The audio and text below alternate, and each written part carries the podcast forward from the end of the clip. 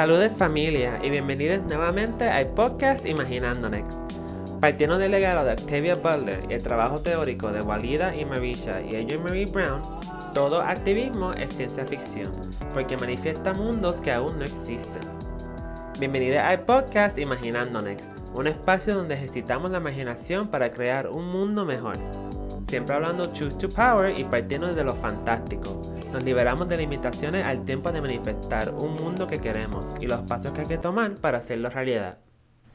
Hola Corille y bienvenidos a sexto episodio ya del podcast Imaginándonos. Gracias por su paciencia, gracias por la fe, gracias por el apoyo. Pudimos regresar. We were a little bit, um, ¿cómo fue? Like, skirt, skirt, confundidas, pero pudimos regresar um, a tiempo en universo. So, la verdad que gracias por estar. Recuerden, comparten, comparten, comparten. Ya llevamos seis meses grabando esta serie. Betún, Sí. puedes creer que ya llevamos seis meses. Se Pues siente como seis meses. No lo creo, pero no lo dudo, porque si hay gente con babilla, con ganas y con flow, eh, somos nosotros. Así que, que no lo dudo, pero ha sido una experiencia magnífica. El tiempo se ha ido volando. eh, cada episodio, de verdad, de verdad que nos llena de más certeza. Y el de hoy, pues, no es la excepción. Así que este es nuestro sexto episodio. ¡Sexto episodio! Gracias a todos por unos seis meses bellos.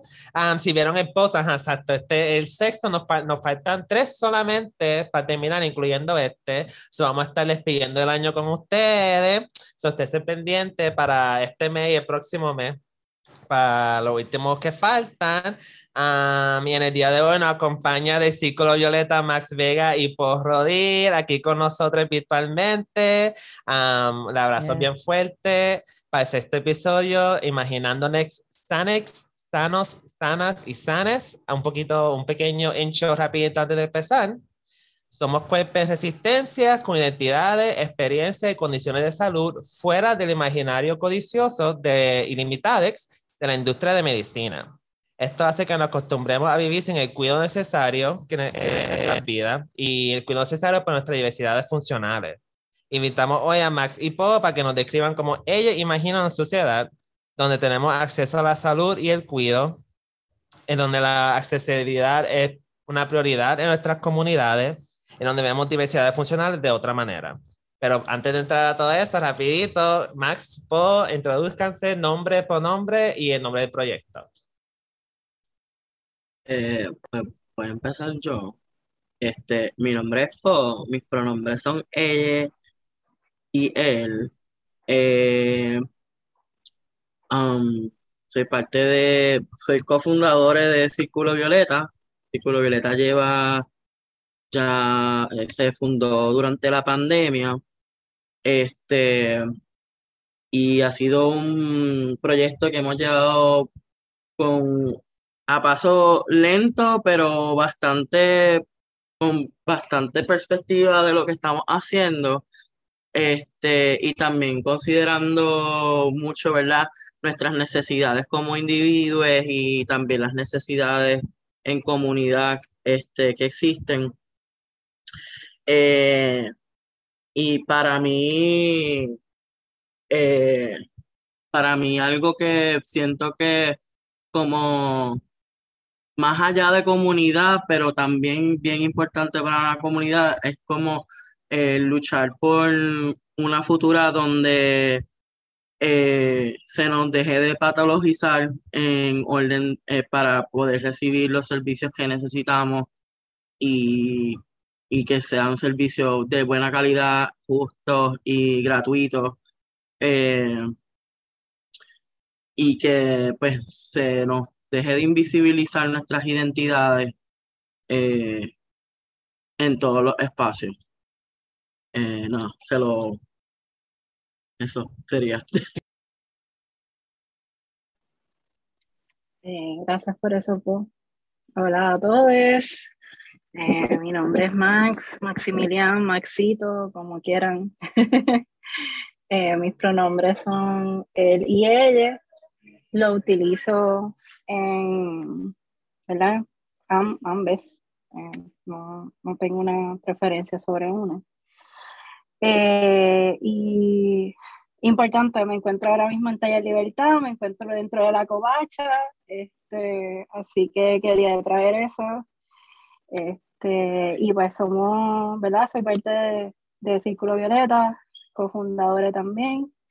Eh, para mí, Círculo Violeta es un espacio que, que me ha ayudado primero a reafirmarme en muchas de mis identidades, a, abrazarme como persona intersex. Em, y, y, parte de las conversaciones que Poe y yo sostenemos eh, muchas veces es que aunque para algunas, ¿verdad? Para algunas concepciones estamos cogiendo lo suave, para nosotros es que lo estamos cogiendo el ritmo que necesitamos cogerlo, así sea ¿verdad? Priorizando nuestra salud, nuestro bienestar, este, y sí, eso, quería decir eso. Y aquí estamos, estoy bien pompeado. La bombera es Share, la verdad que thank you so much por estar aquí como estábamos hablando un poquito antes de empezar la grabación, estábamos buscando con quienes queremos tocar este tema, de esta cuestión de ver la diversidad de funcionar de nuestra comunidad. También identidades que son, como dices, eh, patologizadas. ¿cómo es que patologizadas. Patologizadas por esta industria de medicina. Como esas mismas patologizaciones, voy a seguir marking it up, afecta la dinámica entre comunitaria eh, dentro de la comunidad LGBT, la comunidad trans, y no solamente para cuerpos trans, pero cuerpos intersex también, cuerpos con diversidad funcionales y cuerpos uh, también. Y quería, ya que mencionaron que empezaron desde la pandemia, un poquito más de contexto sobre Um, what about la pandemia inspiró Círculo Violeta? ¿Qué cosas estaban pensando? ¿En qué estaban trabajando antes? ¿Que aunque en Corilla maybe le ayudó a imaginar este proyecto a existir? Todo ese contexto que nos puede ofrecer. Bueno, se surgió la oportunidad de, de un grant este, que era para personas, para grupos eh, dirigidas por personas intersex. Y pues hace tiempo, yo no, yo en Puerto Rico conozco bien pocas personas intersex. Este, bien pocas, como que. Y Max es una de estas personas y eh, a veces nos, se nos acercaron distintas personas eh, de la corilla como diciendo para qué solicitemos, pero para mí solicitar solo eh, no me convencía. Así que nada, Max y yo nos pusimos en contacto y decidimos crear lo que ahora es Círculo Violeta. Este, y hemos ido con el tiempo porque inicialmente pues teníamos una definición de lo que era Círculo Violeta y obviamente mientras han surgido conversaciones y han surgido colaboraciones con, con otras grupas y hemos este, participado en distintas cosas, pues esas definiciones se han, o sea, se han redefinido eh, tras la marcha y pues han surgido temas que a mí a Max nos no une porque pertenecemos a múltiples intersecciones. Eh, eh, por lo menos yo me considero una persona no binaria y me considero una persona no binaria trans también soy intersex, también soy una persona neurodiversa eh, y también soy una persona discapacitada físicamente.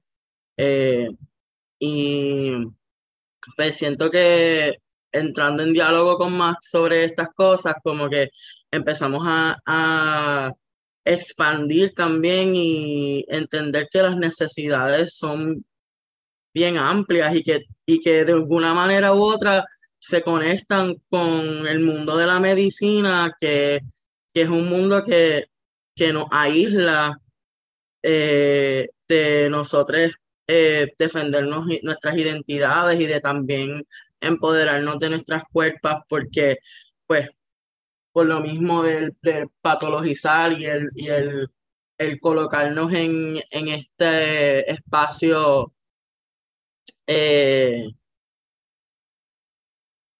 de lo como lo inútil o lo que no sirve o este y se me fue la pregunta que me hiciste, me fui en un, en un viaje, pero no sé si Max quiera Pues, este puedo, puedo decir algunas cositas más sobre el principio, comienzo del ciclo violeta. Eh, sí, comenzamos para el tiempo de, ¿verdad? de la pandemia por este grant, pero algo que, que para mí siempre ha sido importante es que yo siento que de alguna manera el que fuimos vecines en Santa Rita antes de María este, y, eh, y que coincidimos en esos momentos, eh, ya sea porque la música que ponía Poe estaba bien brutal eh, y que, ¿verdad? Nuestras prácticas artísticas también, como que yo siento que hemos estado en esas conversaciones, más coincidimos un tiempo en Nueva York. Em, siento que también eso de que, de que llevamos tiempo eh, conociéndonos y que para mí, por ejemplo, leer, antes de conocer a Paul, leer un poco, haber escuchado que era, ¿verdad? Que, se identificaba y que era una persona intersex, eh, sentí como que, wow, eh, aquí tengo, ¿sabes? Como que puedo hablar sobre mis experiencias y conectar con otra persona. Em, y así como, como pues está diciendo, pues, eh, ¿verdad? Compartimos muchas de esas intersecciones. Eh, la compañía, la compañía de Pollo lleva por mucho tiempo y pues cuando vimos esta oportunidad del grant, pues dijimos, mira, pues vamos a meter mano porque este, pensamos que es súper importante crear espacios, ¿verdad? Y esa es una de las cosas que Círculo Violeta sueña con hacer, eh, ¿verdad? Poder gestar esos espacios para sentirnos seguros y, eh, y explorar nuestras identidades. So, eso, eso es algo que puedo traer a la conversación. Eh, yo me encontraba en Mayagüez acabando de, decidir mudarme también para Puerto Rico de regreso. So, Círculo Violeta fue en ese mismo momento. Eh, y que también fueron de esas cosas que también me apoyaron a, mira, yo quiero hacer este trabajo, quiero hacerlo desde acá.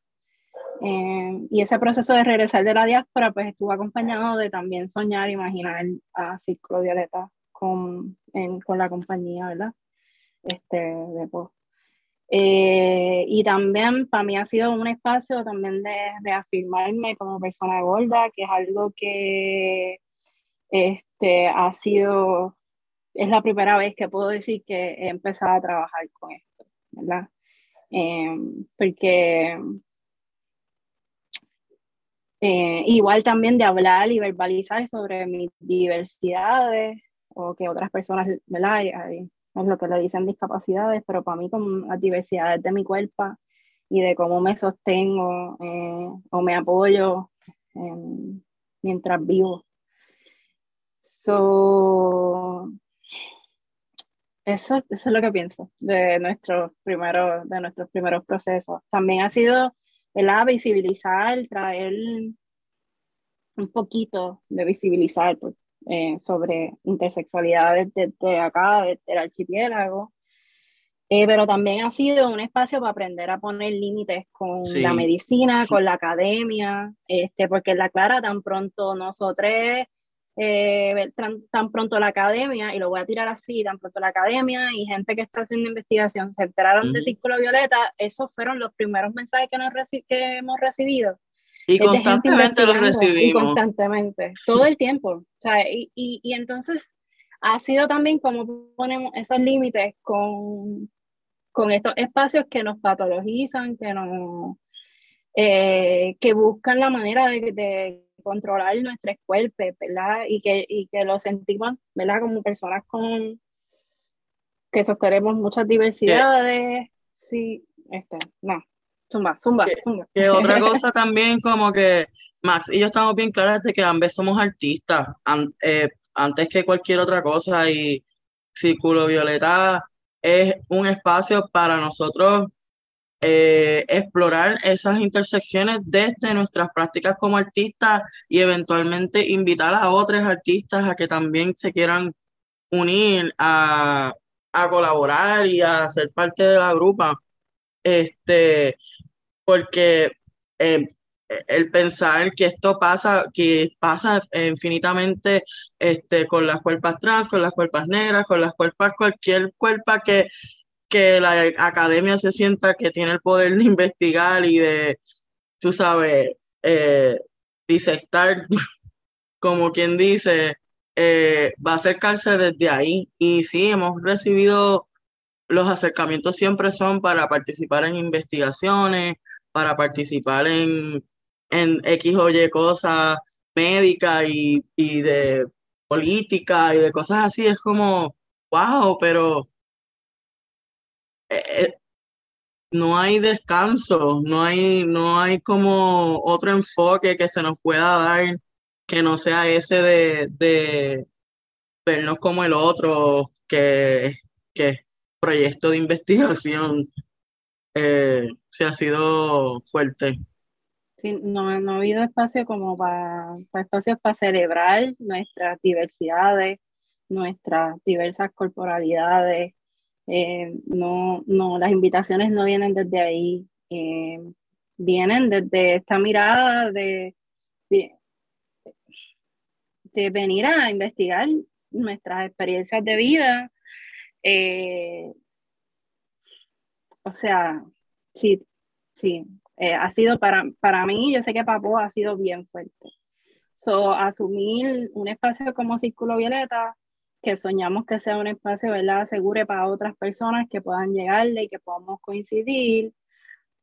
Ah, y que eso es lo que soñamos, ¿verdad? Inclusive esa, esa, imagen del círculo viene también de eso, de cómo, ¿verdad? No solamente la cuestión del colectivo, sino cómo nos protegemos, nos cuidamos, o nos, ¿verdad? Y, y cuidamos sobre, sobre nuestras experiencias de vida versus la gente que, no, la academia, la medicina, que lo que quiere es investigar sin, sin tomar en consideración que somos personas eh, y que muchas de sus miradas y su manera de, de mirar y observar nuestros cuerpos, eh. Viene de, de, esto que hablamos, que también cierto tipo de fetiche. Eh, so, um, pienso, pienso en todas esas cosas. Mm, quería decir que este, que agradezco que mencionaras lo de Santa Rita, porque eso yo iba a decir, yo miren, Corillo, yo me acuerdo, yo vivía al lado de ustedes, ustedes, ustedes, ¿sabes? Se conocen, ¿sabe? Más allá de, de todo espacio. Este, y, y, otra cosa que quería decir también, lo de las investigaciones Spicy nos pasa un montón. Ya no nos pasa tanto porque nunca contestamos los emails. Eh, desde el principio decidimos no. Y también desde esa perspectiva de que Spicy es un proyecto político, pero primordialmente artístico, primordialmente de las bases, primordialmente de la experiencia. Este, y también para mí un momento que fue trascendental eh, ¿verdad? Y que organizamos con esta intencionalidad fue cuando hicimos el FO, cuando organizamos un panel eh, para el coloquio de las mujeres, eh, donde desde Spicy pues queríamos proponer distintos paneles donde no necesariamente fuéramos nosotros a participar, pero abrir el espacio para otras conversaciones que sentíamos que de nuestras comunidades LGBT nos estaban hablando y, y la intencionalidad de ese panel era hablar de la intersexualidad que está en, en la página de Spicy, se llama Narrativa Afrocaribeña, en la vuelta, shout out, de Play, Sora está ahí, Coco, este, está Row, está C, eh, par de gente, ¿verdad? Y que en ese momento, pues, y en este episodio que, ¿verdad? De que hablamos de sanación, pues la intencionalidad era, ¿verdad? Esta idea surgió porque conocíamos a Max y la primera persona que me hablaba de intersexualidad fue Max. Eh, pero en ese momento, pues pasaron cosas, especialmente, pues, también en nuestra amistad, que, que, nos llevaron por otro rumbo y que eso no pudo suceder y que gracias a procesos de sanación pues estamos hoy aquí, eh, pero que, que también eso marcó para mí un, un, un, momento en abrir la conversación desde el escuelpe eh, para hablar de la intersexualidad y no desde la investigación y no desde la academia. Y fue para mí la primera vez que yo vi escuché un panel de personas intersexuales hablando de intersexualidad desde sus experiencias, desde el arte, desde su vida, este, desde, cómo es su experiencia en la academia. Este, así que, ¿verdad? Eternamente agradecida, ¿verdad? Por esa babilla. Y quería preguntarles, que ya abordaste un poquito esta pregunta, que era de dónde surge el, nombre Círculo Violeta. Este, pues estábamos buscando nombre. Eh, y pues Fuiste la tú, bandera, fuiste tú.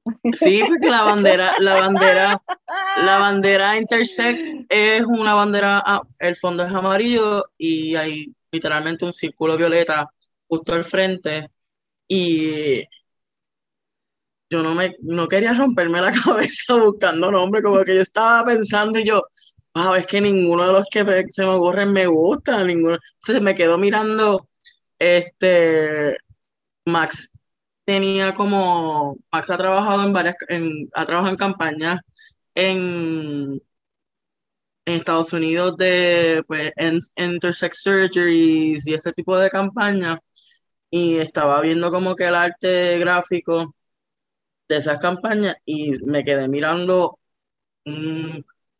eh, logo que él, había, que él había hecho, que era el círculo violeta.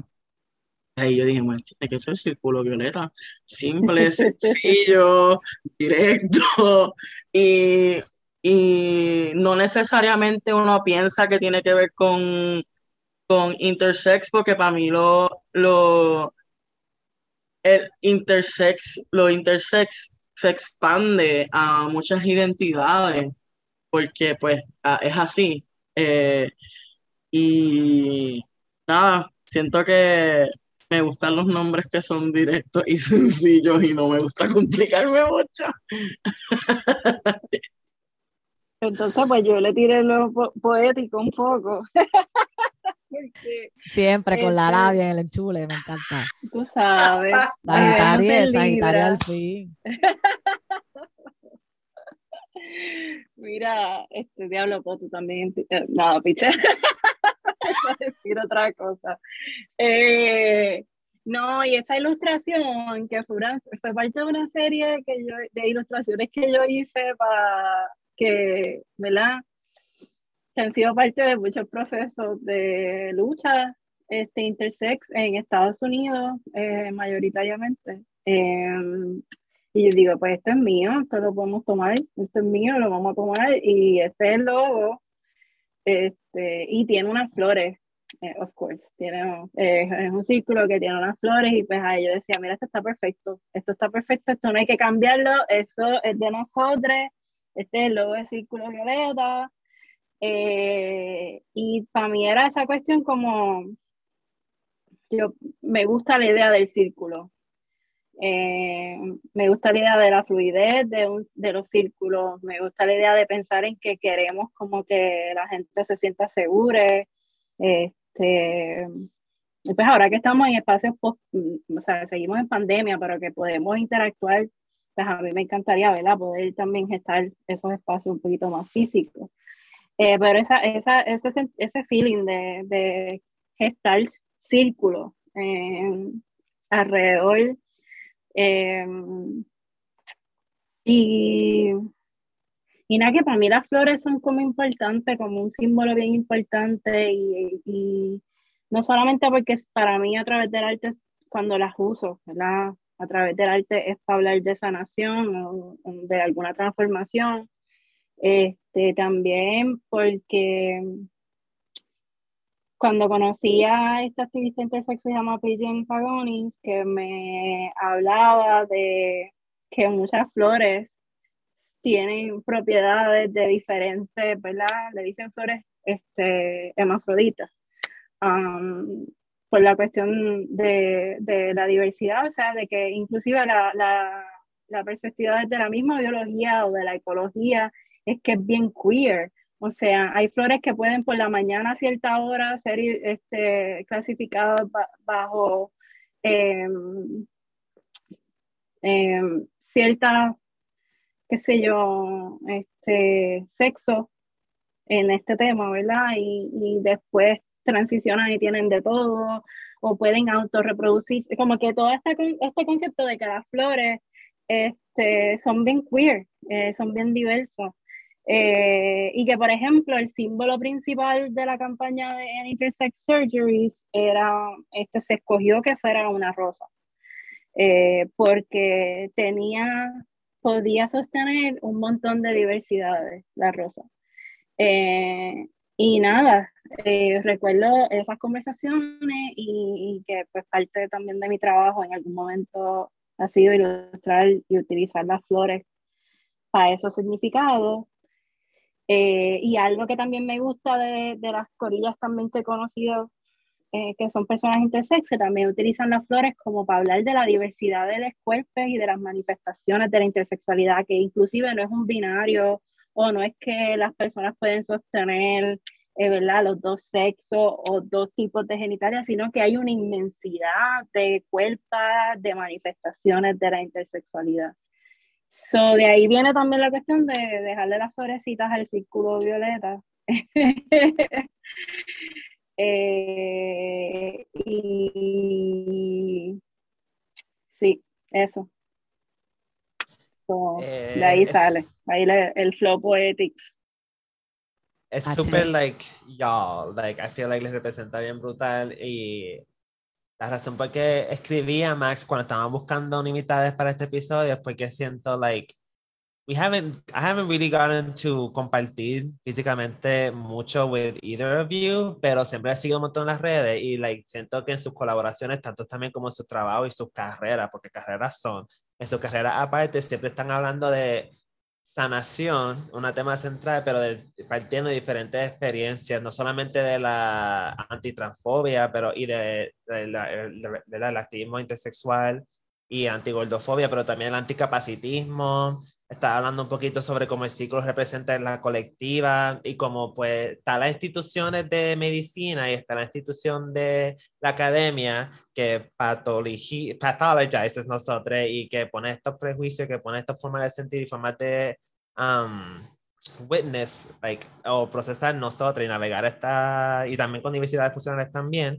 So quise preguntarle, en cuestión más de la colectiva, en cuestión más de intercomunitario, tanto aquí en San Juan Maya, en la diáspora, o sea, ¿cómo sientes que estas pathologies, estos prejuicios, estos de estos de las instituciones de medicina y, academia influyen o afectan um, cómo navegan eh, nuestras comunidades, en nuestro espacio de colectivo?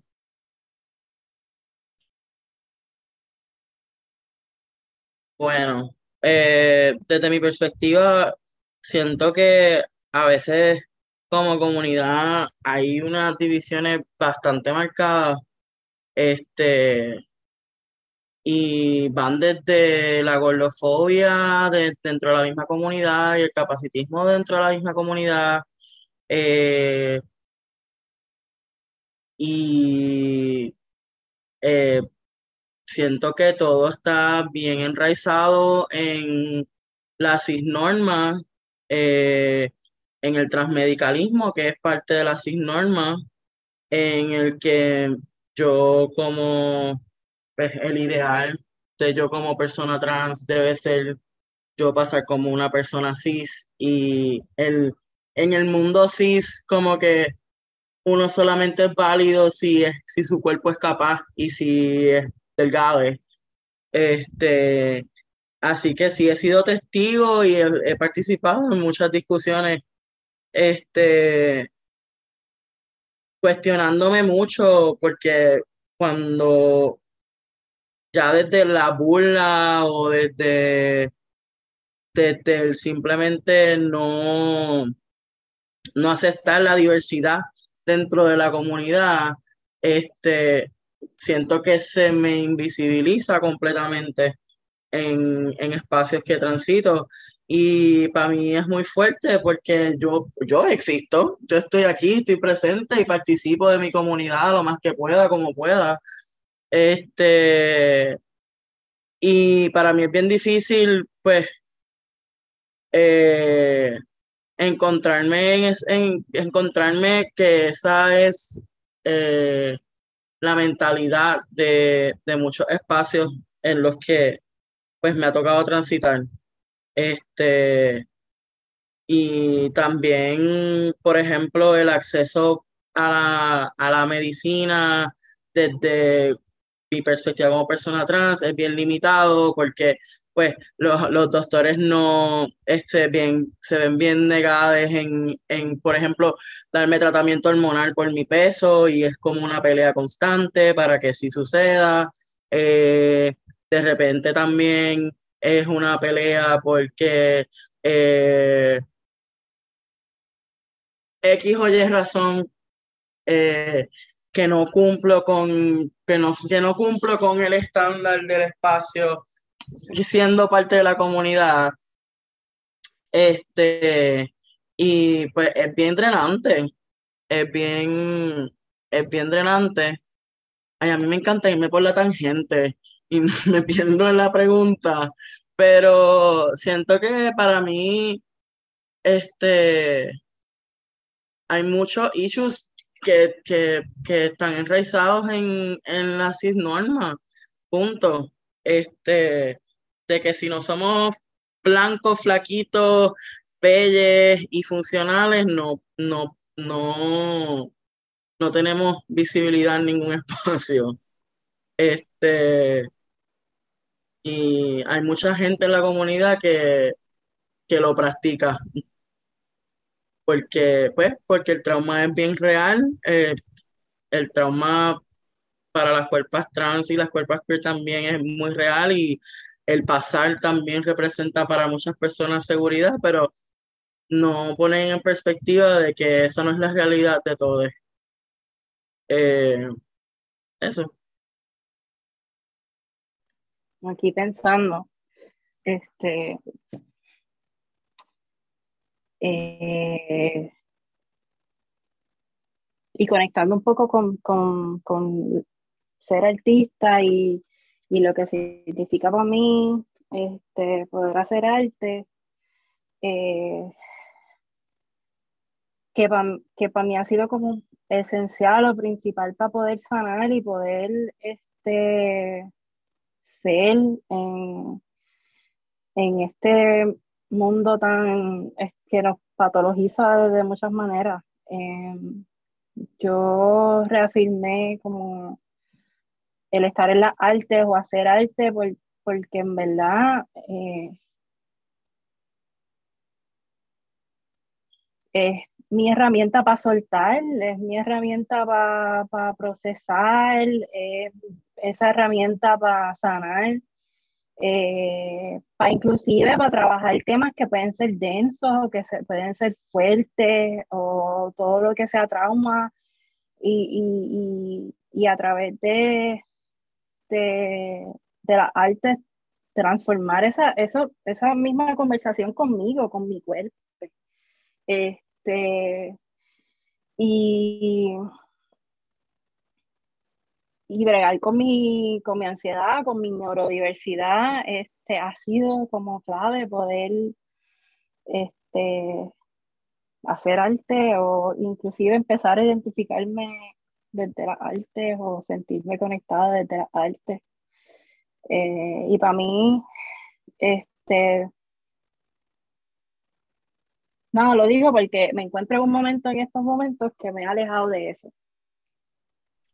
Eh, y, creo que para mí es súper importante poder reafirmar que, que, que, eso es lo que deseo para mí y, y, y que también más allá, o sea, está la mirada médica, está, está las miradas de nuestras propias comunidades que son bien binarias, bien centradas en las normas, en cuerpos flacos, eh, pero también pienso en espacios de trabajo, lo difícil que es poder une, trabajar en espacios que tomen en consideración el bienestar de UNE, eh, la importancia de, de, de sentirse, eh,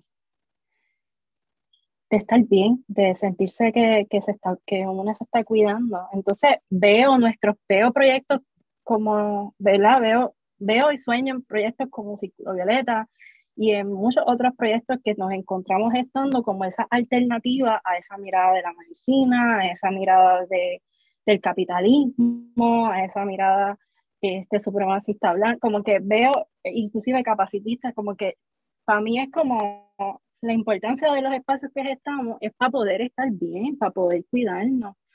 Este,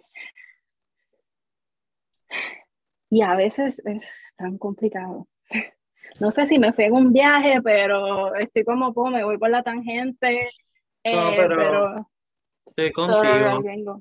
Y se la agradezco un montón el esfuerzo. Esto es una parte del podcast del principio que es como que la parte un poquito más drenante, porque si es la parte que queremos, like, speak truth to power, y antes de Yes. entrar a estos procesos de imaginar estos nuevos mundos, honrar las realidades que estamos viviendo, y Ujú. le agradezco un montón por ese esfuerzo de traer, traernos este contexto a nosotros, a personas que hoy no tengan estas estas intersecciones, y nada, le agradezco un montón por ese esfuerzo. Yo quería añadir porque ahorita como que eh, yo siento que a mí como artista me pasa que en, en el espacio de mío de yo es que mi trabajo es con mi cuerpo y siempre va a ser con mi cuerpo, como que, que está- el, ese espacio para mí es donde yo me siento donde único tengo autoridad completa de lo que va a pasar.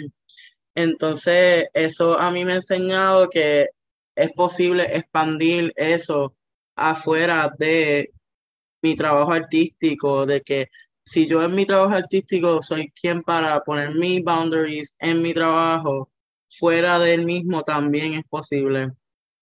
Este, y eso me ha ayudado un montón. Nada, quería como que mencionarlo porque siento que a veces une mismo por, por sentirse que no está incluida en la conversación, prefiere, por, lo menos yo prefiero, en un momento prefería no confrontarlo y me ha tocado aprender a que no, me toca confrontarlo, me toca este, estar presente en, en los espacios donde estoy presente. Quise preguntarle a Amber, ¿verdad? Un poquito hablando sobre qué nos ha ayudado a imaginarnos a dónde estamos ahora. Um, digo, Max había mencionado a Pigeon y había mencionado un poquito también el movimiento en contra de las cirugías con infantes intersex.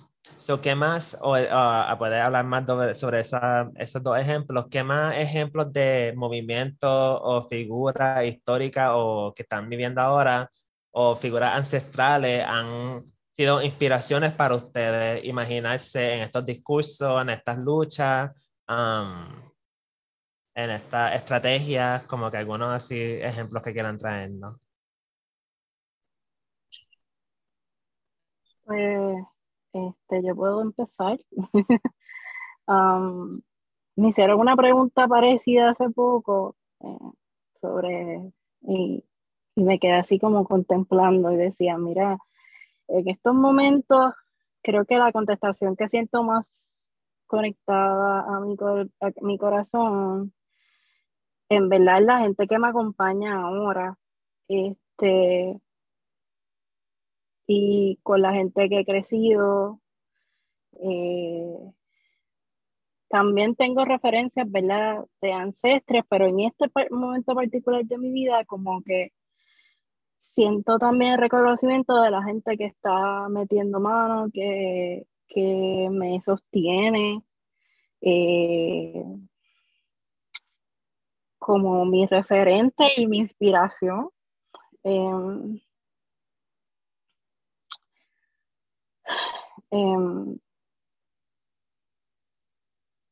si me quedo ahí, es que, es me, me trae mucha emoción y más hoy que tuvimos, ¿verdad? estuvimos en otros espacios y para mí, este, nada, nos veo, nos veo, nos reconozco en la calle y, y reconozco a mi familia escogida, a mí como ese referente para luchar y, para, y, para, y que me inspira a meterle, pues mi familia escogida. eh, Sí, y podría decir nombres, pero quizás, quizás no, no me siento hoy para mencionar nombres, pero, pero puedo pensar en nuestros proyectos y nuestras gestas y la gente que me abraza cuando ando en la mala y eh, quienes me sostienen. eh, y, en conversaciones quizás inclusive traigo esta contestación porque hace dos años atrás eh, no y yo trabajamos esta serie que se llama La Futura. Eh, hicimos un estudio sobre Stonewall, ¿verdad? Y tratamos de conectar con la historia, ¿verdad? De nuestras diásporas en Nueva York, Stonewall, y, ¿verdad? Yo conecto bien brutal con, con personas como Marsha y, y como Silvia Rivera, inclusive ahora también nombrar a Cristina Hayward. Este, y pues son, yo les siento como mis ancestras que están ahí y que me defienden eh, y que las tengo de referente, pero en ese mismo proceso que estuvimos ¿verdad? buscando información, este, documentando momentos tan importantes para nuestras luchas. Al final del coloquio del año de hace dos años ya, wow, hace dos años casi, vamos para el próximo coloquio. Al final de presentar eso, de presentar la futura, no y yo llegamos a esa conclusión de que, mira, yo ahora quiero dibujar la futura de la gente que está metiéndole, de espacios, ¿verdad? Como el hangar, de, de proyectos como Spicy, de editorial, este, y todos los que, otros que se están gestando la sombría que para mí es como, y estamos en esa, en esas reflexiones de la gente que yo veo, que reconozco en la calle, que me abraza, que me sostiene, que inclusive no puedo tener, ¿verdad? Por, ejemplo, un ejemplo, este, Sora, tú y yo no hemos quizás hangueado, pero yo te reconozco eh, y te veo y veo tu trabajo y a mí me inspira, me inspira. Eh, y nada, eso, me fui por ahí, me fui por ahí, pero eso, ya, no voy a decir nada más. Claro, y truco. Sí, en, eh, ahí me voy con Max, que en verdad a mí me inspira mucho la, corri la, la corrilla, uh, la corilla. a mí me inspira mucho lo que está pasando ahora mismo. Como que a mí me hubiera gustado en mi adolescencia y cuando estaba descubriéndome tener como que estos referentes que estoy viendo ahora y me, me, da mucha emoción porque es como que, wow, yo de verdad hubiera querido conocer gente tan que le está metiendo tan cabrón. Este, porque me hacía falta y no tenía como, no tenía referentes, no tenía quien como decir, ah, esta persona, después con, con, el tiempo descubrí de que detrás de mí hay un montón de gente que lleva décadas y décadas de trabajo metiéndole y que eso se ha acumulado y que gracias a esas personas ahora es que nosotros estamos logrando meterle como le estamos metiendo y, y vamos a seguir metiéndole porque hay mucho trabajo todavía por hacer. Este, pero para mí a mí algo que me inspira mucho también es ver cómo, cómo lo queer o lo que nosotros entendemos como queer trasciende culturalmente distintos, desde distintas perspectivas y con distintos lenguajes y que, y que ser queer fuera de, de colonialismo y fuera de, de todo este lenguaje que hemos heredado porque se nos impuso este, que lo tenemos que también crear, es posible. Este, y que y, y cada vez me reafirmo más en que políticamente soy queer y, y eso, eso la corilla y, y el conocer también todo ese trabajo me ha ayudado como a llegar a definirme como tal. Y eso. Reconozco que, que se menciona Pigeon. Eh, pues para mí fue súper importante conocer a esta persona em, y aprendí un montón. Em, al principio admito que no, cuando hablé con, con, ella y conectamos, no me yo no me identificaba como, como persona intersex. Eh, pero cuestionaba un montón, tenía mucho miedo a asumir, eh, pues porque también reconozco que hay muchas experiencias que son las que son más visibles que no es la experiencia que yo he vivido.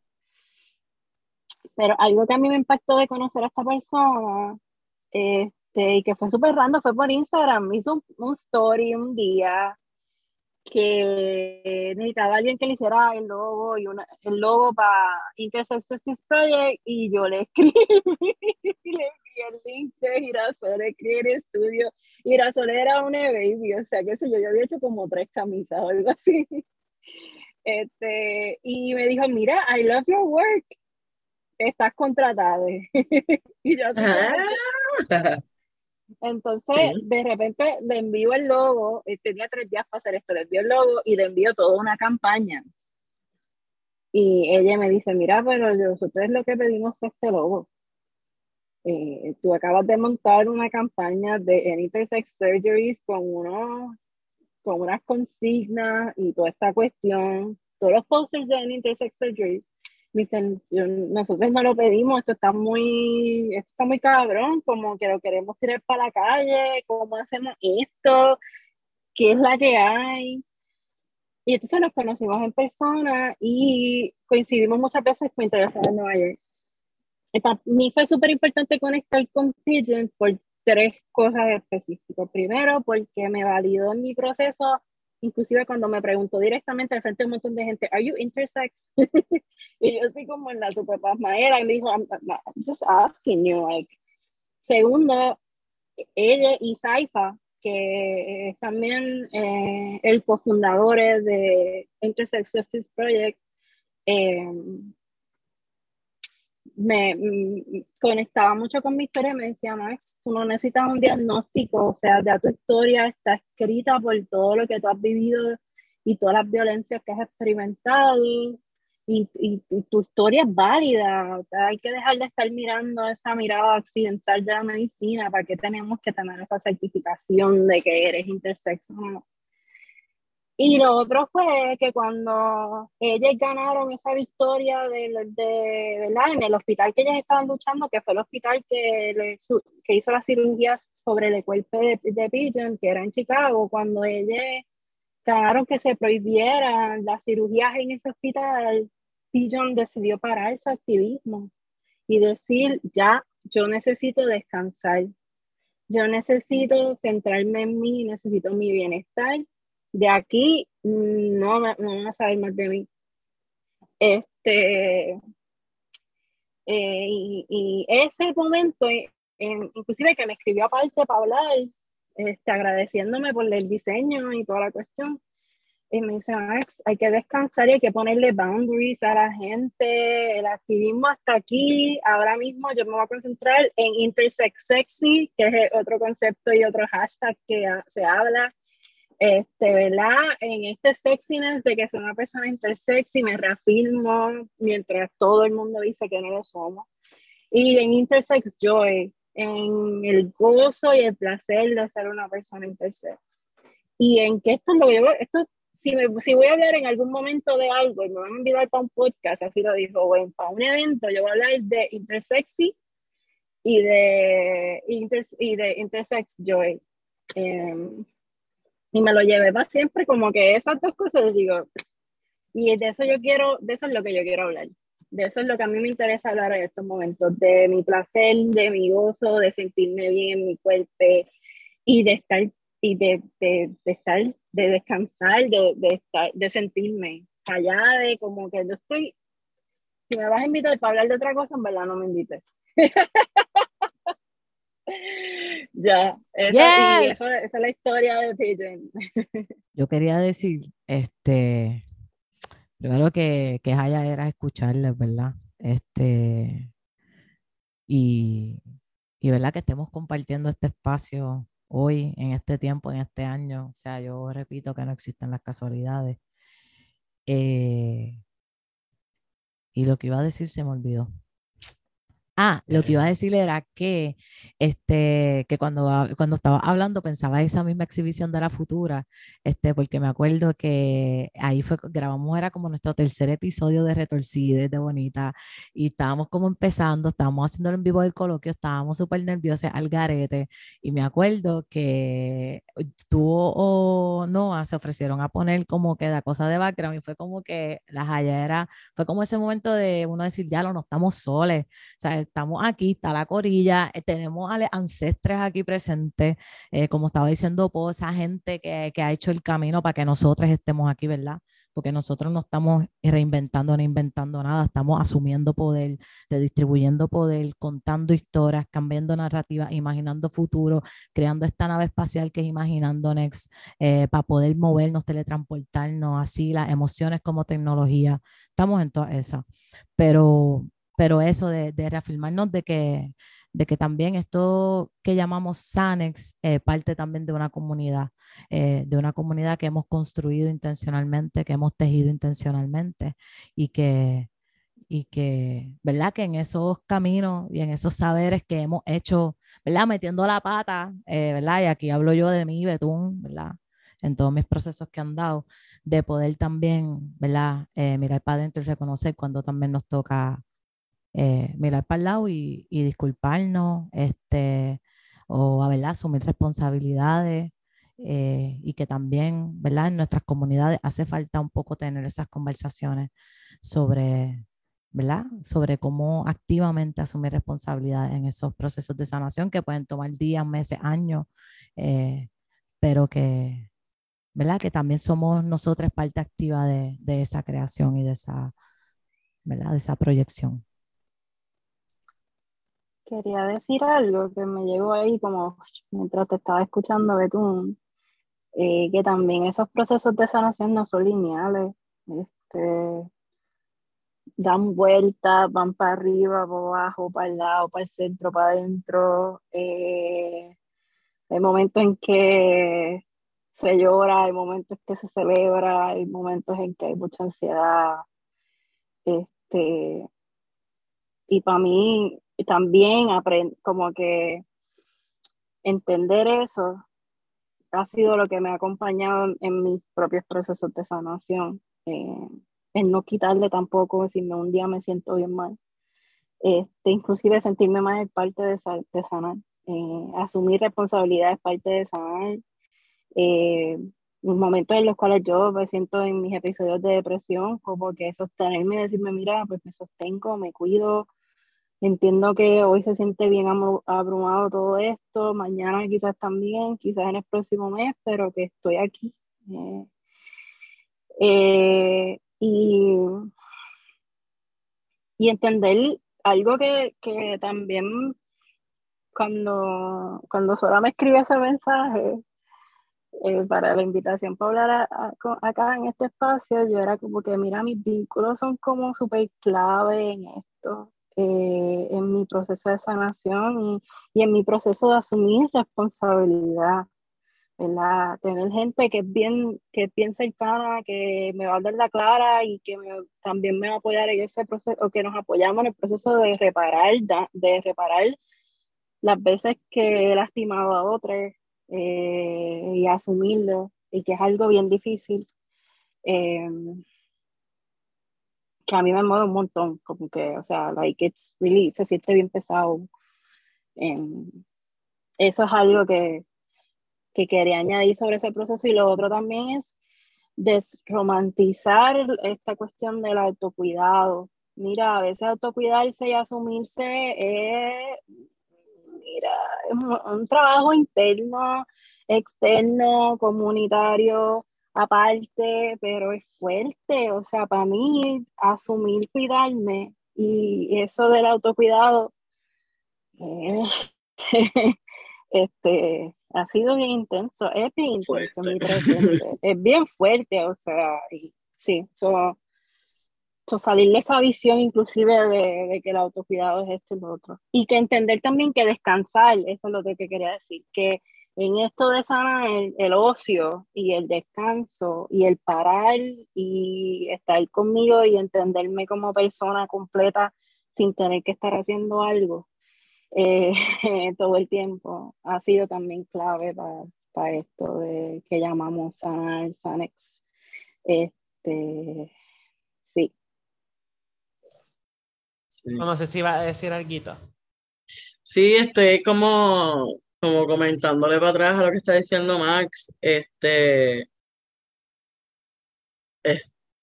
el, escucharse a uno mismo es bien importante y también que lo estaba, lo estaba mencionando hoy hace un rato, como que eh, parte de ese autocuido es también como hold yourself accountable de las cosas que uno hace y, y aprender a palabrar cómo uno se siente y no asumir este que, que como que uno piensa que no son parte de, de sanar y del autocuido y de la responsabilidad afectiva, pero son primordiales, este, porque lo son, punto. Y, pero desaprender y reaprender estas cosas eh, es un proceso bien cuesta arriba. Este, pero nada, el primer paso es aceptación. Exacto. Yo siento que lo más que yo he aprendido y he tomado de like activistas de anticapacitismo y también esas personas que no se declaren así, pero que me rodean, que, pero que sí son súper like, anticapacitistas, like Inaru, Rossi, que trabaja la medicina como, como que cosas alternativas para el cuidado y la sanación a personas como Karina Torres que le meten un montón ese aspecto de la y desconstruir el autocuido para también conceptualizar el cuido y la sanación como algo una responsabilidad también comunitaria like quiénes son las personas de nuestras comunidades que no pudieron llegar a este espacio por razones por diversidad funcionales no se pudieron vacunar todavía quiénes son las personas de nuestra comunidad que no han podido llegar a los espacios de a la marcha por ejemplo Ah, por razones de diversidad funcionales, no tanto eh, físicos, pero también mentales. La salud mental se discute un montón. Y yo le doy muchas gracias y shout out a Inaru en verdad en este episodio, porque Inaru también me enseñó un poquito ese balance entre ajá, el cuido y el acceso al cuidado, la sanación, si es responsabilidad comunitaria, hay que deconstruir ese autocuido un poquito, pero que también te tienes que estar un, poco de gracias eh, mientras que vas aprendiendo de tus condiciones, mientras que vas aprendiendo cómo comunicar tus condiciones, tus necesidades. Vamos rompiendo con esa costumbre de no dejarle saber, decir, we're good, y no dejarle saber a nadie qué es la que hay. Y cómo navegar ese balance y como eso como tal, usted un ejemplo de estrategias que podemos, cuando yo imagino un mundo con más, que prioriza más personas con diversidades funcionales, esas son unas estrategias, como que reconceptualizar el cuidado, como que en vez del autocuido, como una responsable comunitaria. Yo pienso en Betún, que se la pasaba toda la primera año de la pandemia chequeándole a la casa de nuestra querida Fabiola, asegurándose que estaba bien, que estaba cuidada, que tenía, yo empiezo en Lover para hacer la fundraising para conseguir la silla, y todos esos aspectos, esos pequeños ejemplos que vemos de este tipo de activismo que maybe tiene que ser no, no, not so rare. No sé qué piensan ustedes. Hace poco estaba hablando y lo escribí en Twitter como que hay mucha, como que el capitalismo nos hace pensar que uno tiene que estar bien para participar de la comunidad. Y para mí eso es, no, como que en, para, en, en parte para uno estar bien, tiene que permitirle estar participando de la comunidad, tiene que permitirse uno participar de la comunidad. Como que este pensamiento de que individualmente y bien individualista de que yo, para, yo tengo que estar bien todo el tiempo para poder participar de las cosas que se hacen dentro de la comunidad, es, no es real. Porque si es así, no, la mayoría de la gente no estaría participando de absolutamente nada. Este, y en comunidad nos cuidamos. Este, yo soy, yo vivo agradecida de, mi comunidad en muchos momentos que, de salud que las he visto bien difíciles y siempre están ahí respondiendo y me han ayudado un montón y, y yo, yo no estaba bien en esos momentos, pero mi comunidad estuvo ahí para mí, para asegurarme de que yo iba a estar lo suficientemente bien para continuar yo en mi autocuido y en mi, en, mi cuidado. Este, y sí, estoy ahí contigo. Este, es bien importante el, el, el sentido de comunidad para mí es muy importante. traigo, pienso un poco en, lo, que, en lo que están hablando y también pienso en los momentos que me he sentido bien solo. Eh, y que,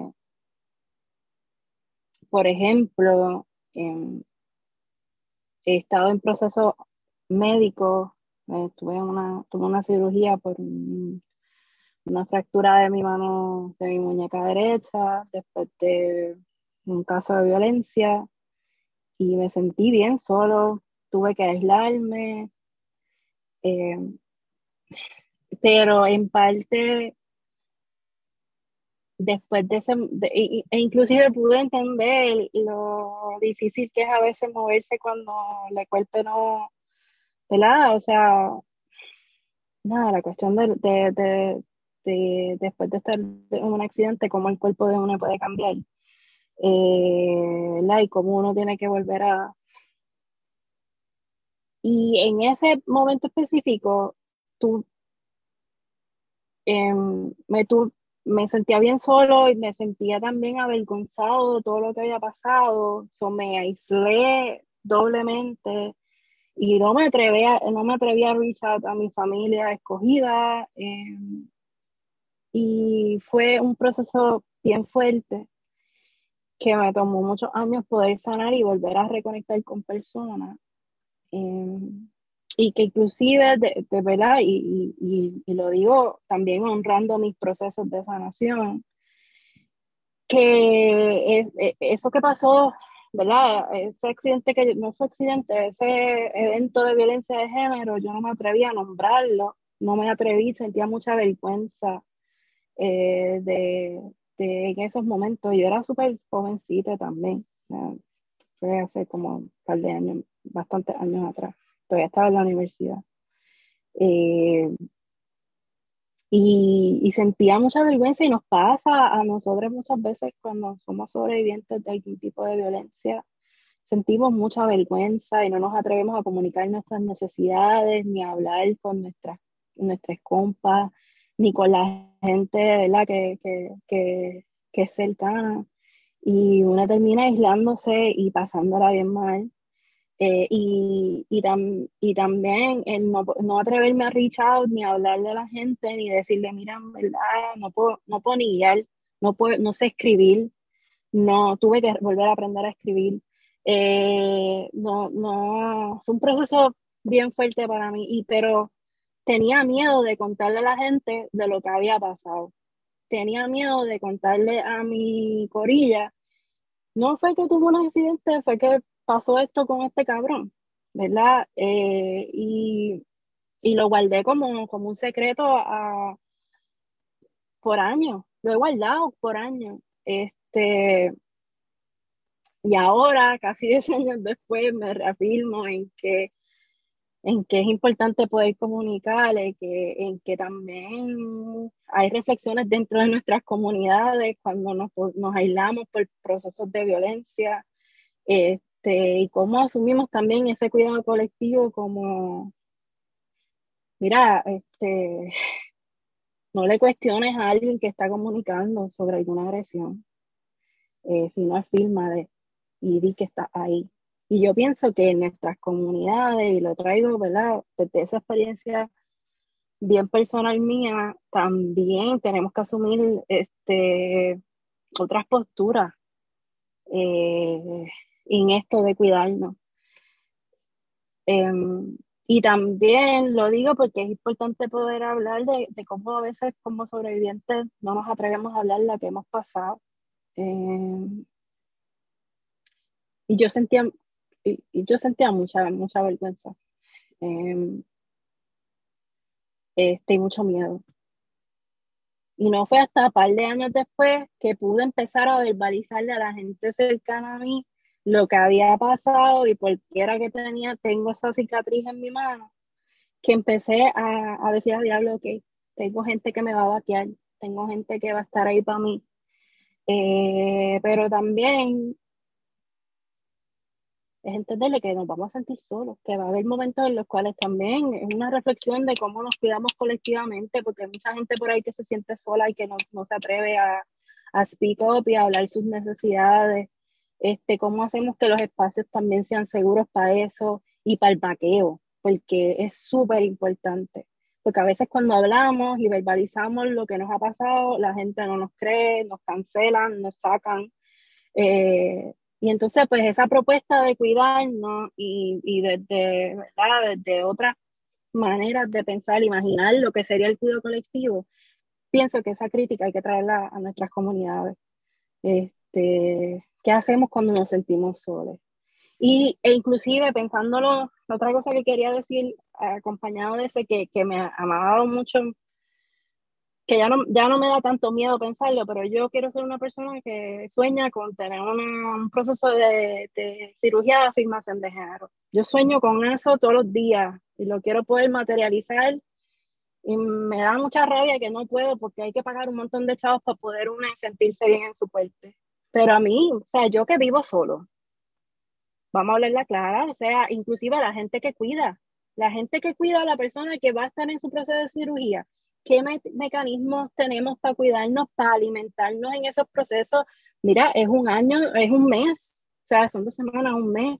Este, ¿Cómo pensamos el cuidado inclusive para nuestra, para nuestra gente que quiere tener eh, cirugías de reafirmación de género? Para nuestros propios procesos, ¿cómo, cómo, ¿verdad? Y cómo no solamente cuidamos de esa persona, y que es una responsabilidad colectiva, sino de las personas que están cuidando a esa persona. Yo he cuidado, yo cuidé a dos personas en, en Estados Unidos, a dos compas en sus procesos de cirugía, y fueron dos experiencias bien distintas. En una, yo estuve bien solo. Era yo, la familia allí al frente y no hacía nada. Y en otra tuve una experiencia que me transformó por completo, donde había gente que ni iba a visitarlo a él. La gente le llegaba a la casa, mira, hoy voy a limpiar no, yo no tengo que ver a fulane, fulane está en su proceso viéndola, o sea, como que está en su cuarto, no tenemos que entrar al cuarto, yo vengo a limpiar, yo vengo a sacar la basura, yo vengo a cocinar, les traje esta comprita y, y preguntándome a mí, how are you, cómo tú estás, qué necesitas, y das un break, vete, vete, vete para tu casa, regresa mañana. Y no, pienso en todas esas cosas y en, y en cómo lo podemos pensar acá, cómo nos podemos cuidar en eso y ya, ¿no?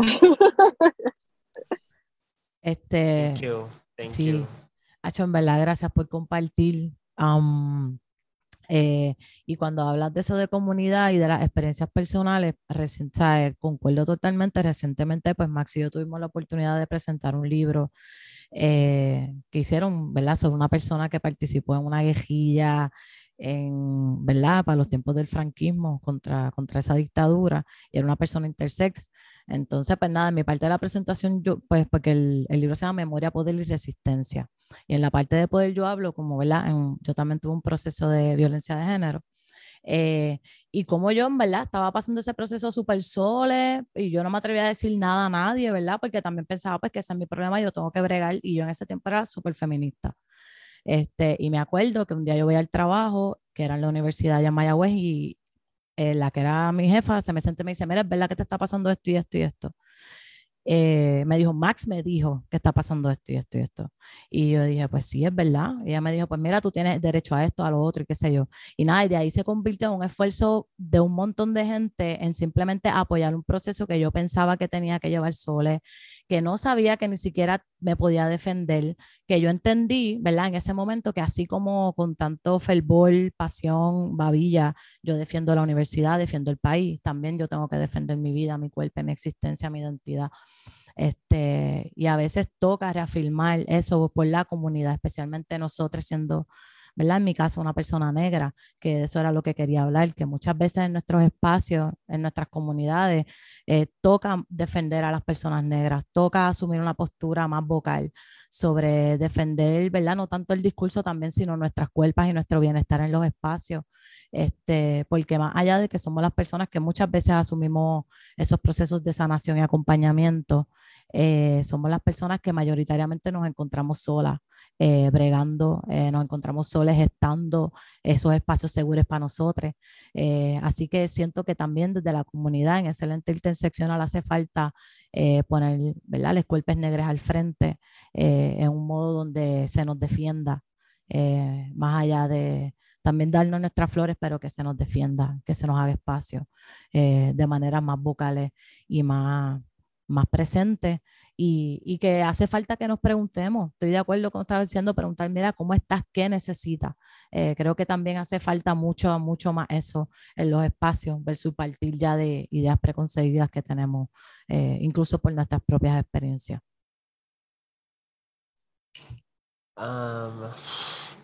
en verdad que aprecio un montón el flow de esta conversación porque para mí, siendo una persona como se dice en ciertos ciclos, temporarily abled, que no está experimentando necesariamente ninguna diversidad funcionales inmediata, uh, apenas, además de salud mental, um, se me hacía bien difícil cómo exactamente navegar este guion, este episodio, estos temas, y se me olvida el nombre de este TikToker, pero lo voy a poner en los recursos que se puede ver en la página de Spicy. Um, trajo sobre Espérate, dame rapidito. Es interesante como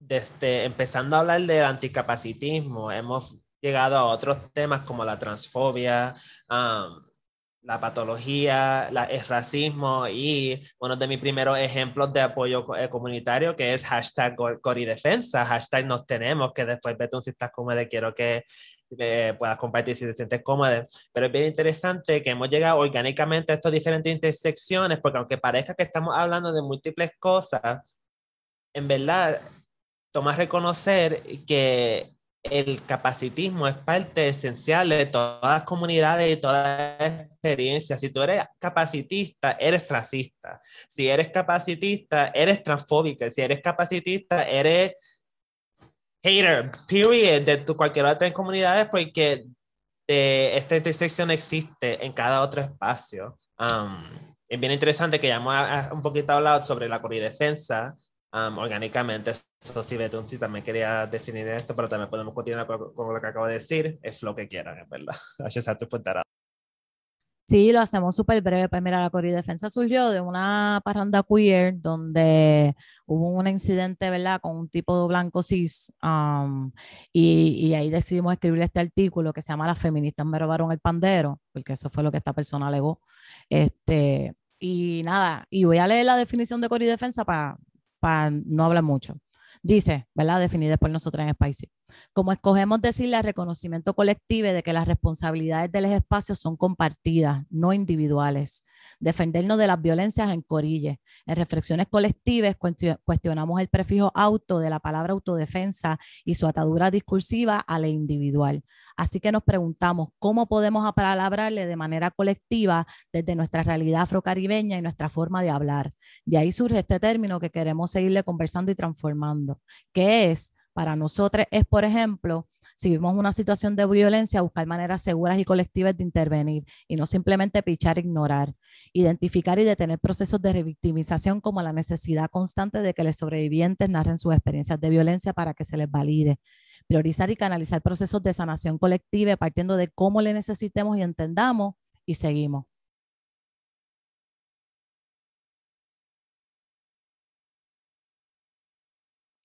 Exacto, pues como un modelo para mí, una estrategia también de cómo hay que conceptualizar eso, de cómo navegamos diversidades funcionales en sus múltiples aspectos en sus múltiples espectros dentro de nuestra comunidad, entre nosotros, ya que no podemos depender de estas instituciones más grandes, de como la medicina, la academia.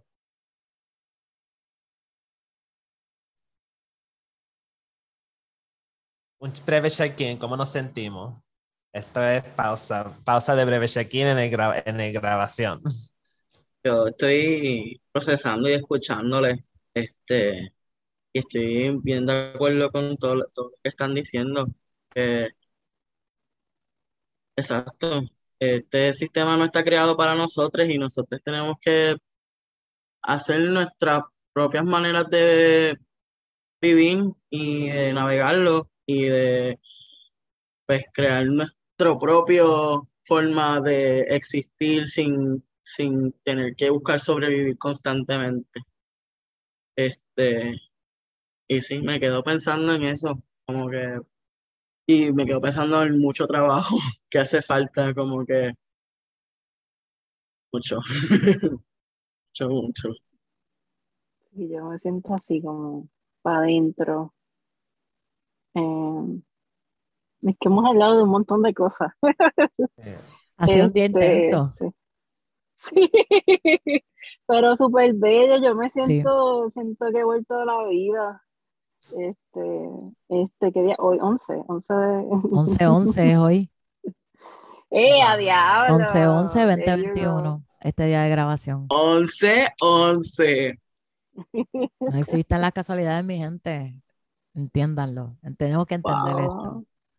Y quiero, quiero decir algo, como que este, yo a veces cuando tengo que hablar en espacio, cuando se va a grabar, o cuando me da eh, before and after, un, ¿sabe? Como que mi ansiedad se pone como en high, me cuestiono todo lo que digo, digo, diablo, estuve, metí la pata, dije tal cosa, este, habré ofendido a fulanes, este, mira, me quedo, me quedo días, me quedo días, en la clara me quedo días cuando hablo from my truth, me quedo sosteniendo días pesados, tengo que cogerme un día de esconderme, eh, no hablar con nadie y volver a mí. Este, y tenía, y hoy me siento súper chilling, como que me siento acompañada en esta conversación, no me he sentido nerviosa, he fluido, so, quiero reconocer también la dinámica de este espacio como una diferente para poder hablar,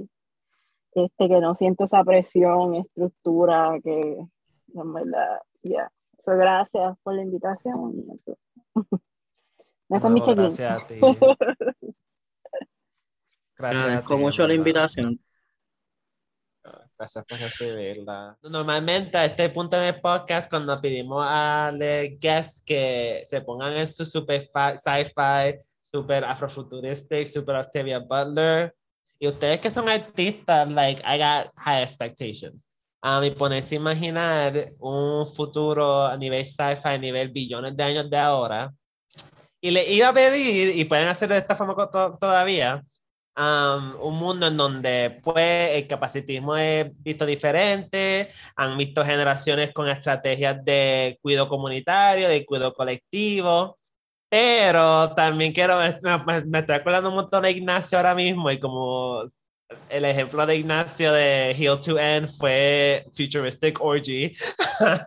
so quise aprovechar y preguntarte que si también puedes hablar sobre imaginarte un super futuro afrofuturistic en donde las personas intersex, en donde intersex y la campaña de Pageant ya lleva generaciones, ya lleva leagues, ya lleva ci- civilizations y como tú te imaginas, pues comunidades intersexual, eh, intersex en este, este tiempo. Bueno, you can choose from the between one or the other. Y le doy a ambas como que un brequecito. Si quieren, ya want to doodle o quieren write it down un ratito.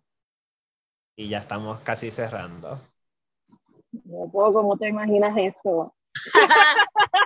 Habla, habla, habla, habla. Es que yo, yo sí, yo creo en un mundo post-identitario, pero para llegar a un mundo post-identitario, eh, ahora es cuando más tenemos que defender nuestras identidades, aunque sea así de contradictorio, es como que ahora nos toca defender nuestras identidades para llegar a un mundo post-identitario, porque pues, quisiera que aspirar a eso. Este, por ejemplo, yo creo, yo practico, cada vez practico más el, eh, el preocuparme más que por los pronombres de las personas, más allá de saber si son AFAB o AMAB, porque a mí no me importa los genitales de nadie, a menos que vaya yo a tener relaciones íntimas con esta persona, tú sabes. Este, so, estoy tratando de, de hacerlo parte de cómo me comunico con los demás. Este, pero sí, yo creo en una futura transhumanista post-identitaria en donde todo sea accesible para con mi cuerpo o personas con cuerpos como la mía y no tengamos que pagar nada.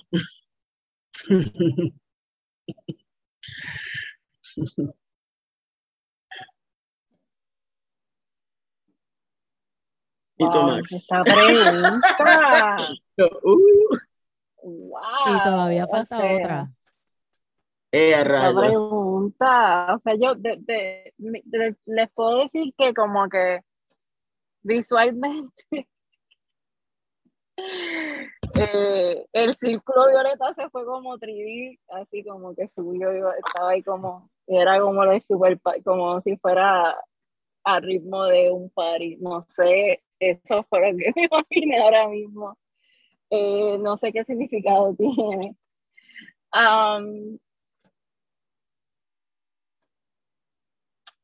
Yo no imagino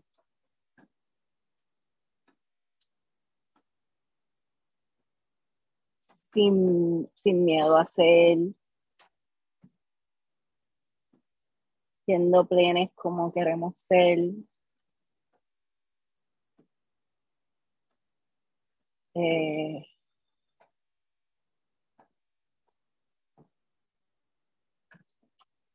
it's a really deep question. Es como, wow, estoy ahí como, Por eso que es sin rush también la contestación. Sí, sí, no, y seguirá, mira, imagínate, te voy a seguir maquinando.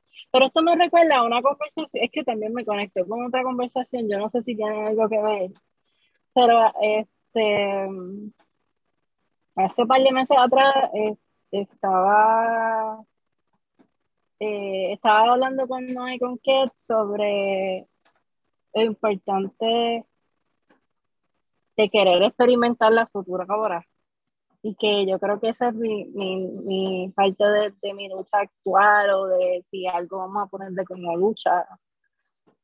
Para mí es eso, poder ahora mismo sentir y palpar y experimentar esa, esa, esa futura que tanto hablamos eh, y que para mí hay una prioridad y que para nosotros, en la cara, en esa conversación para nosotros de, de poder cuidarnos de poder cuidarnos para sentirnos y poder estar bien. Este, después de tanto struggle que estamos constantemente, como esa intimidad de, mira, yo quiero, inclusive quiero la finca con la con canchinas y me monte. Este, y olvidarme de... so, nada, yo hay parte de, sentir que... De, nada, me fui con un viaje, pero es eso, es querer, querer, yo creo que me lo puedo imaginar el futuro, pero me lo quiero imaginar también aquí, como que con la gente que amo. Eh, y nos veo sintiéndonos allá sin miedo y que yo pueda mirarme en el espejo y no sentirme, sentir euforia, esa es la palabra yo pienso que para mí esa es la futura y en conect, conectada con la diversidad de cuerpos. Para mí esa futura para todos nosotros es que todas las niñas intersexas, las niñas trans, gente pueda inclusive mirarse en el y sentirse eufórico, eufórico, eufóricos, la euforia, euforia. Para mí eso es lo que quizás yo soy yo. Esa, esa, esa sensación que yo que a veces se me hace tan difícil yo misma poder sentir. Este, so ya. World peace, no estripeando, estripeando, último estripeando. en una actividad que fui de la Conde hace como, como un mes, yo creo, no sé cuánto, eh, una de las cosas que me llevé, que me que dijo ahí eh, Mapensino no, es que la futura es ahora. Este, así que concuerda mucho en ese espacio donde estamos también mentalmente como corille, como generación. Entonces, ahora ven las últimas dos preguntas que son culpa de Sora Ferry y culpa de Awilda Rodríguez Lora. Y son dos preguntas en una. Es, ¿qué tipo de ancestre serías o vas a ser? Y, ¿qué le dirías o qué le vas a decir a ese Po, a ese Max del futuro? ¿Cómo imaginas? Mira, perdimos a Po. ¿Cómo imaginas a, a, ese Po del futuro, a ese Max del futuro? Este, voy a repetir las dos preguntas. La primera es, ¿qué tipo de ancestre vas a ser? Este, y, la, y la segunda es, te escucho, Po. La primera pregunta es, ¿qué tipo de ancestre? Pero estás inmortal. Sigue con, sigue con tu luz inmortal. Este, pues, en las últimas dos preguntas son, ¿qué tipo de ancestre sería vas a ser? ¿Y qué le, qué le dirías o qué le vas a decir al Max, al Po del futuro? ¿Cómo te imaginas ese Max Po en un futuro, verdad? Donde la tecnología no es un issue, donde tenemos acceso a todas esas cosas, ¿sabes? ¿Cómo imagina a ese Po del futuro, ese Max del futuro?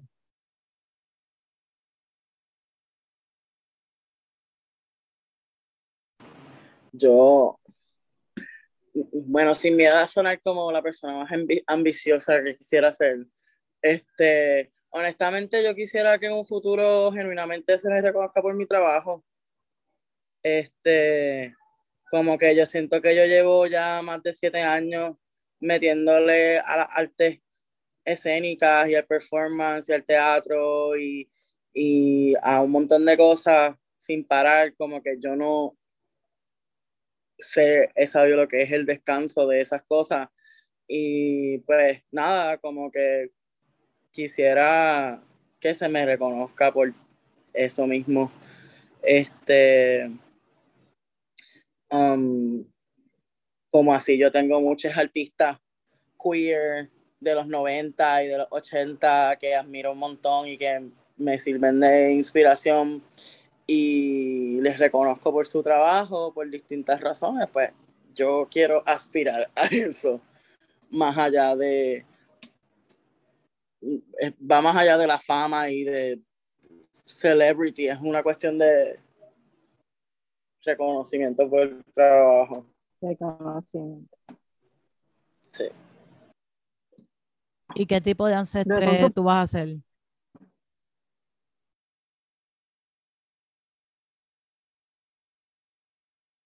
¿Betún qué, perdón? Eso es para mí.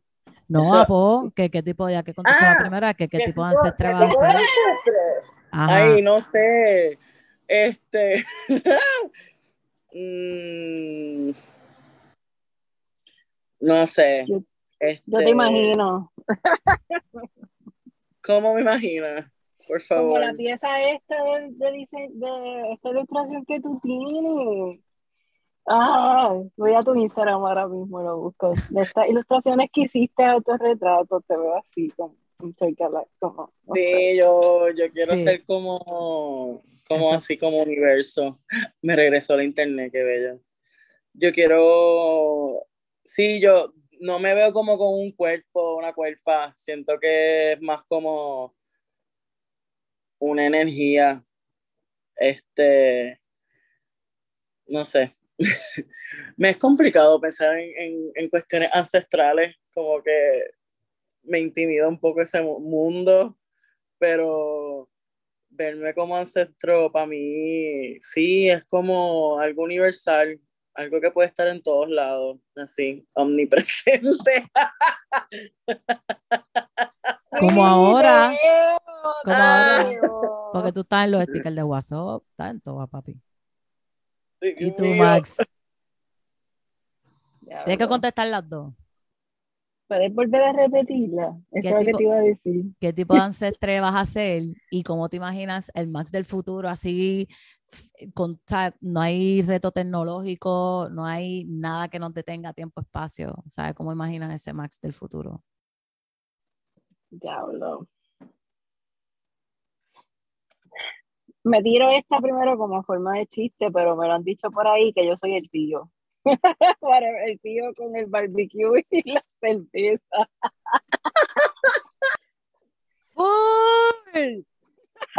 Eres el ancestre, eres el tío. Cuando salga el tarot queer, el tío de Uncle, eres tú. Me han dicho esto un par de veces. Lo dijeron el, el sábado y es así como que perla de cierta manera este pues tiro ese adelante. Recording in progress.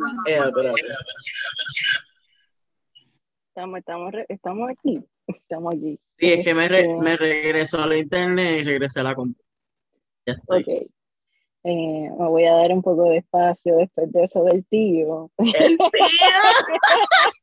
es que está buenísimo. Oye, hay que ponernos a hacer el tarot queer. Me encanta esa idea. Sí, eso Eh, Por viene. favor, por favor, con ilustraciones de ustedes. Yo tengo unas ilustraciones, pero en verdad como que me quitan. No, Pues me vamos, tatuó. 2022. Es que son 78 cartas. Sea, hay que hacer 78 cartas. 78 Philly. Estamos en ley. Ven, me gusta esa manera de pensar. Pues son 78 Philly. Pues nada. Matemática sencilla. Matemática sencilla. Wow, esta pregunta, estas preguntas del final. Bueno, tú has escuchado este. Tan buena, tan buena. No te hagas Sí, que no sabes. Es verdad, es verdad, pero no pensé que me Sí, sí, pero no es lo mismo. Diablo. Este.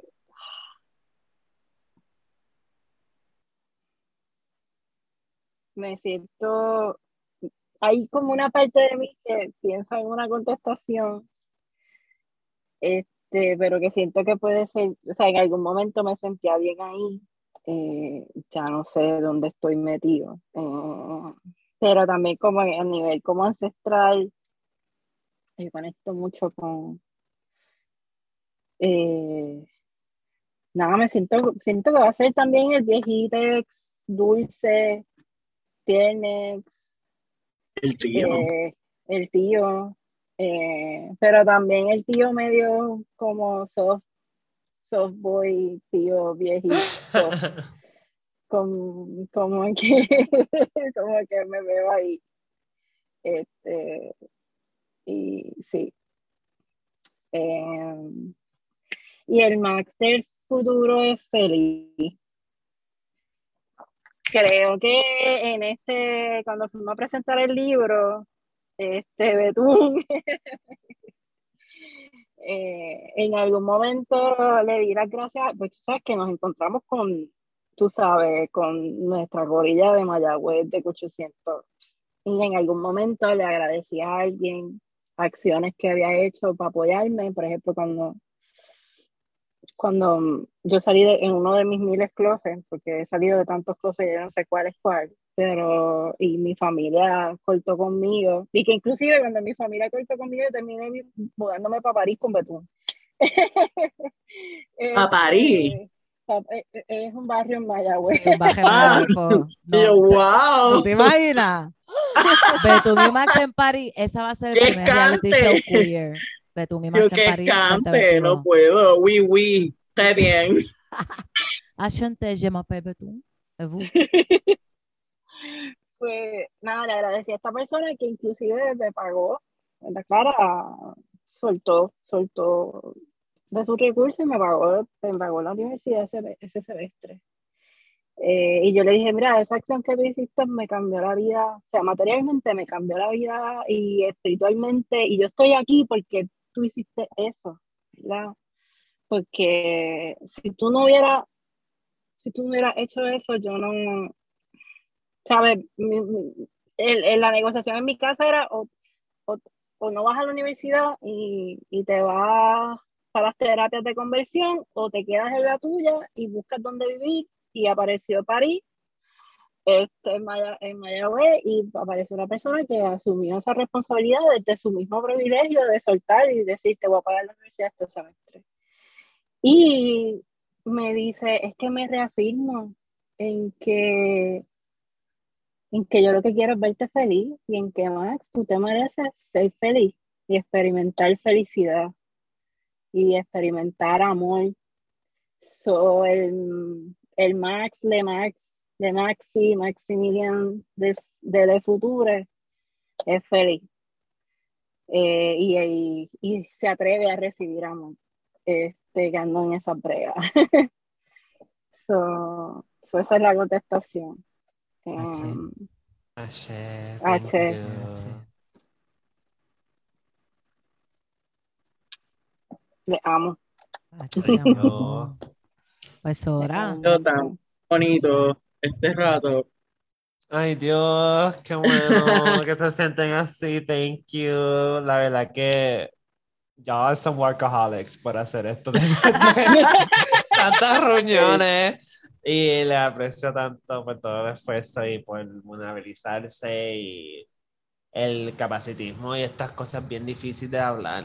Y nos causa un montón de muchas ansiedades porque igual todos vamos a estar compartiendo diversidades funcionales hacia el futuro anyway. So tenemos que imaginar cómo cuidarnos y tenemos que imaginar nuestros sistemas.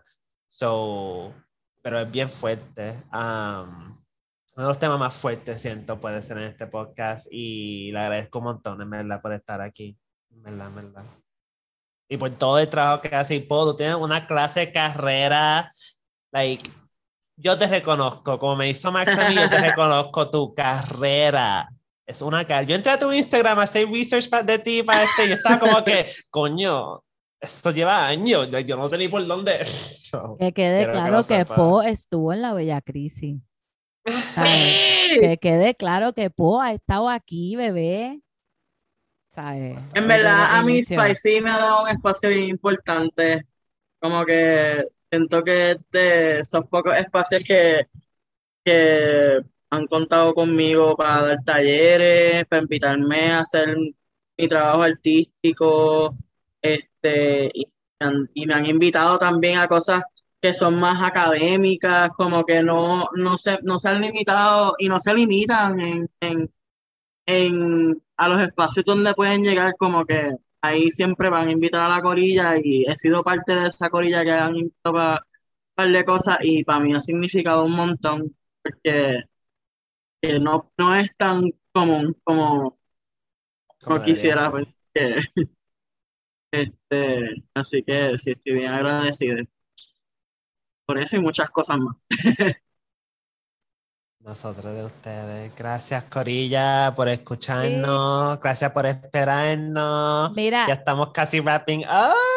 Quería decir que la canción de este episodio, la acabo de declarar, es La Rueda de la Vida, una bomba sureña escrita por Julie Daporte, que dice, en la rueda de la vida está arriba, arriba, y estaba atravesado. me gusta, Hola, hola. Ay, qué bueno. Ya quiero escucharlo. Yes. Ay, me ready.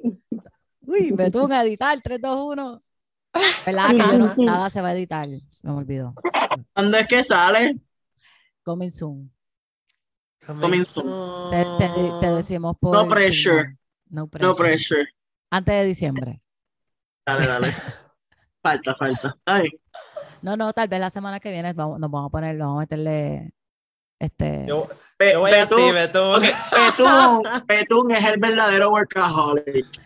Es que mi problema es que a mí no me gusta, si no son cosas de Spicy, yo no quiero hacer nada, ese es mi problema. Así que cuando, eh, si son cosas de Spicy, yo quiero dar, evocarme lo demás, pues me cuesta. Este, así que por ustedes lo que sea, mi gente, porque para mí eso de que tú hablas de reconocimiento, qué sé yo, como que estoy tan 100% de acuerdo y por eso cada vez que podemos hacer algo intencionamos que sean ustedes, porque son ustedes los que han hecho en nuestro tiempo ese camino. O sea, somos nosotros que hemos hecho en nuestro tiempo estos referentes. Este, y somos nosotros que nos merecemos el espacio, nos merecemos las flores, nos merecemos los chavos, nos merecemos el poder y nos merecemos todo esto. Este, así que sí, sí, eh, yo tengo que organizarme, pero estoy, estoy aquí, estoy presente y este episodio va a salir pronto, ¿verdad, Sora? Yo voy a ti, bebé. no, es que no voy a editar nada. Esto se va, las tres horas que llevamos aquí se van completas. Esto va a ser imaginándonos on sensor. Ah, eso iba a decir yo. Director Scott. Sí, vamos a tener tres versiones. Mira, perrita. Mira, pues vamos a cerrar esto. Dale. Vamos. Bueno, un abrazo. Les adoro. Gracias por esto. Y, pero también queremos darle las gracias, ¿verdad? A toda esa corilla que, está, que estaba aquí, que a pesar del delay de este episodio, pues está pompeado para escucharle, ¿verdad? Les invitamos a que escuchen los anteriores, que estén pendientes al próximo, que va a estar igual de bello, y al episodio de CR que sale en diciembre. Este, así que nada, gracias por el apoyo, gracias por abrazarnos, por las vulnerabilidades, ¿verdad? Por, por ese storytelling can change the world, ¿verdad? Contar nuestras historias va a cambiar el mundo y lo estamos haciendo. Así que, y gracias a Sora, ¿verdad? Por un magnífico trabajo de sostener este espacio siempre, siempre, siempre, siempre, con tanta visión, con tanto compromiso, con tanta sabiduría, con tanto amor, con tanta ternura. Este, también para mí, uno de mis referentes de sanación, eh, de apoyo incondicional, ¿verdad? Aquí, ahora vigente, 2021. Peace. Le amo. Bye bye. Le amo. Stop, Mike, el, el, el Mike. Espérate, uh. drop de Mike.